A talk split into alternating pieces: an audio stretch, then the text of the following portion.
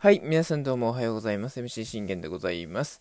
えー、現在時刻、8月19日土曜日、えー、10時6分となっております。えー、信玄の全力絶叫ラジオというところで皆さんご読みよろしくお願いいたします。えー、この番組はオリファン歴11年目の私信玄がオリックスの試合の振り返りから、えー、日ハム戦、まあこれできるときに振り返り、まあもうすぐね、あの BGM も帰ってきますので、えー、お待ちいただいてと。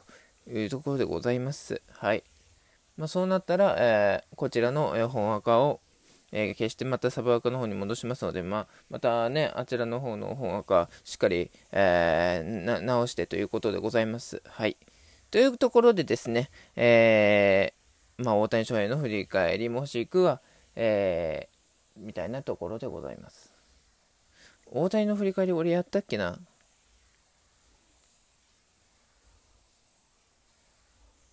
あ、まだちょっとやれてないですね。あげれてないですね。もしかしたらね。またそちらの方もね、あのー、あげようかなと思いますので、もうちょっとお待ちください。はい。というところで、えー、まあ、日本、メジャー含めて気になる情報、もろもろなど、12分間で僕の思いの丈を語っていくラジオ番組となっております。えー、延長、決着つかず、えー、1対0引き分けというところで、あのー、まあ、1点ではこうなるんですよ。うん。あのね、1点ではこうなるんですわ。そして、あの、投手陣に関しては、あの、投手陣の皆様、本当に申し訳ございませんでした。本当に申し訳ない、マジで。な、悪かった。本当に悪かった。ね、君らがいいピッチングしてくれて、ね、あのね、先発のシュンペータ君も1失点で、ね、7回1失点で試合を作りましたし、あのー、8回だっけ ?8 回誰投げたっけ？ちょっと、あんま覚えてないんだよ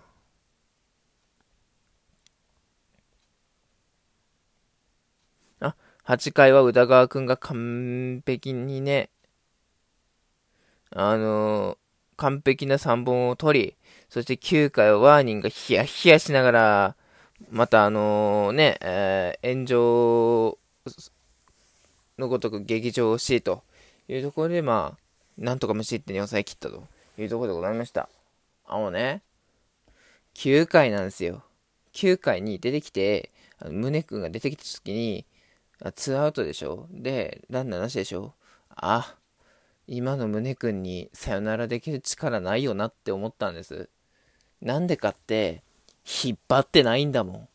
僕ね、ずっと言ってますよ。引っ張れって。思いっきりバットに力乗せて引っ張れってずっと言ってるんです。振り上げるな、勝ち上げるなって。だって勝ち上げたって真上にしかボールはね、飛ばないわけですし、あの、振り上げたところでフライになるの分かりきってるじゃないですか。ね、フライしか上げないでしょだからもうね、一回もう2軍に下ろした、2軍でね、ちょっとリフレッシュしてきてほしいんですよ。このままだったら、あの、正直、優勝争いの邪魔になる。うん。本当に。でも、あのー、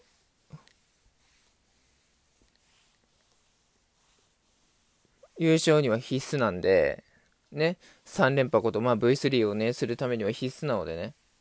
まあ、なんとしてもあのー、今年はね、マジックをまず点灯させなきゃいけないっていうところなんで、まあ、2年、まあ、優勝しましたけど、V2 してましたけど、結局は、あのー、マジックついてないですから。マジックつかずに優勝ですよ。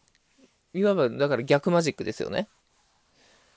ロッテもソフバンもマジック両方とも点灯して、えー、それから逆転勝利ですから。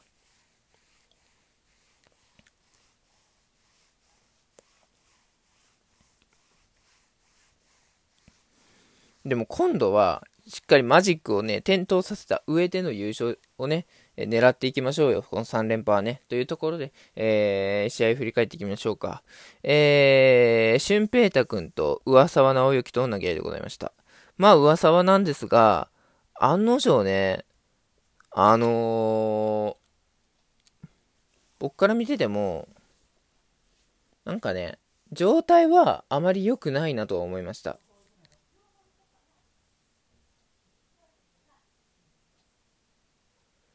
うん、あまり良くないっていうところで、あのー、あ、これは全然捉えられるなってところを打線陣が、ね、併殺で潰したりだとか、えー、一発じゃ勝てたものを、えー、三振で試合潰したりだとか、だからチャンスを、チャンスを、あの、毎回のごとく潰してるんですよね、打線陣が。で、えー、投手陣、まず、俊平太君なんですが、初回、松郷からマルアリエルまで、あのー、3者連続奪三振。これも素晴らしい記録ですよ。あのー、もう一瞬見たときに、うわ、佐々木朗希が、あの、完全試合を達成した時の佐々木朗希が乗り移ったんじゃないかっていうぐらい、あの三振をきれいに取りましたね。うん。いや、もしくは、あのー、吉信ですよ。吉信、あの、もう無双状態の吉信が本当にあの、俊平太君に乗り移ったかのような、もう素晴らしいね、三者連続奪三振劇でしたね。はい。で、えー、その裏、まあ、案の定噂はに、えー、何の、えー、手も足も出ずというところで、えー、3本きっちり取られまして、まあ、その裏なんですが、この清宮の死球、これ痛かったですね。この清宮の死球、まあこれはあの痛かったんですけど、まあ、あのね、ホームラン、あの三振を許すっていうわけはできないので、まあ、きっちり3本取ってほしかったんですけど、この死球は僕はしゃあないと思います。だって最近好調なんだから、要するに打たさなきゃいいわけなんで、まあ、塁には出したとしても、あの、死球でまあ出してしまうぐらいだったらしゃあないよって僕は思いましたよ。で、しっかり万波野村で修正して2アウト取りました。で、ここね、上川端にヒット許したの、これ痛かったですね。1、3塁。からのこれ、奈良間くんに対してね、先生団。先生のタイムリー。これね、あのー、カーブをね、弾き返されて、えー、先生タイムリー。まあ、あの、僕言ってるじゃないですか、毎回のごとく。ね。フォークを完全なものにしないと、2桁以降は勝てないよって、まさにその通りじゃないですか。うん。だからこそ早めに僕は、ね、俊平太君の持ち味は、絶対にフォークだから、フォークを完全なものにして操れるようになりなさいって、ずっと言ってるんですよ。だけど、ずっとね、あの、見てると、ストレートとカーブで、ね、あの、ゴリ押ししようっていうのが、もう目に見えちゃってるんですよね。だから、もうストレートとカーブでしかないってもう分かりきってんですよ、打線陣は。日ハムの打線陣はね。あの、しっかりカーブ捉えていきましたよね。うん。案の定。だからこそ、あの、フォークを完全なものにしなさいと。で、フォークを操れるようになりなさいと。ね、完璧にね、形として仕上げなさいってずっと言ってるんですよ。うん。もう本当にそうじゃないと2桁以降勝てないから。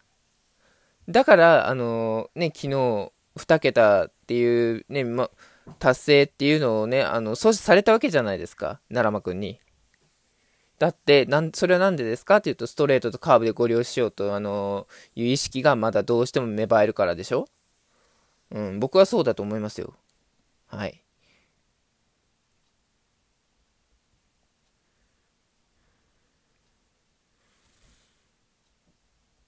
まあね、後続である古川をライトフライに抑え切ったのは大きかったと思います。さあ、これ2回です。僕ね。あの、2回は本当に苦言呈したい。なんで苦言を呈したいかっていうと、あのー、これまず森友くんが素晴らしいね、ツーベースで出ましたと。で、これトングーがね、これせっかく噂がワイルドピッチで崩れたんじゃないですか。ね、崩れたのに対してこれ犠牲フライですよ。あの、トングって、あの、犠牲フライで点決めれるような選手じゃないじゃないですか。だって、犠牲フライでって、あの、点取ったかってこれ同点にしかならないわけだから、だってセレーニョ君の状態考えたら、あの、明らかにトングで決めとく方が早いんですよ。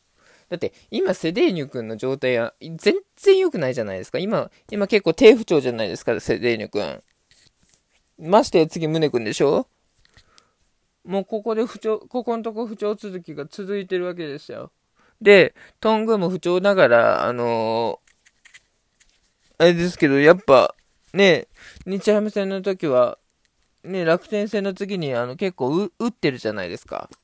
それを、その情報を顧みた時に、じゃあどちらの方があの効率が高いのか、どちらに任せた方が効率が高いのかって言われたら、僕は明らかにトングで決めきる方が確率高いと思ったんです。ってことは、ここでツーランホームラン打てたよねって話なんですよ。毎回言ってるじゃないですか、試合、一発で試合を決めなさいと。まあ、ホームランだけじゃないですよ。ね、タイムリー打っちゃね、あのここで1人帰れるってなるし、でもここではタイムリー打ったかって1点しか取れないわけだから、同点にしかできないわけだから、こういう時こそツーランホームラン狙って2対1。これで、この2点っていうので、あもうあの、日ハムにとってはあの今大打撃になるわけですから、あのー、この2点っていうの、この2点を取れた時、取れたいれば、俊平太君2桁勝利できてたんですよ。だって昨日のね、投手陣、他何もなく完璧だったじゃないですか。だからこそですよ。はい。ということでね、えー、ここからは均衡が続きまして、えー、俊平太君は、まあ、7回1失点とひ、えー、被安打4かな？で、試合を見事作り、えー、作ったんですが、まあ、惜しくも1失点で、えー、打線陣が援護できずというところでございました。そしてね、延長に関してはさ、せっかく推しが完璧な推しがね、あのー宝石のような山岡君を見せたのに、何のね、打線陣の援護もできずというところで本当に申し訳なかった。えー、推しは、えー、このままでいてくれ。ということで今日は幸也頑張れよ。バイバイ。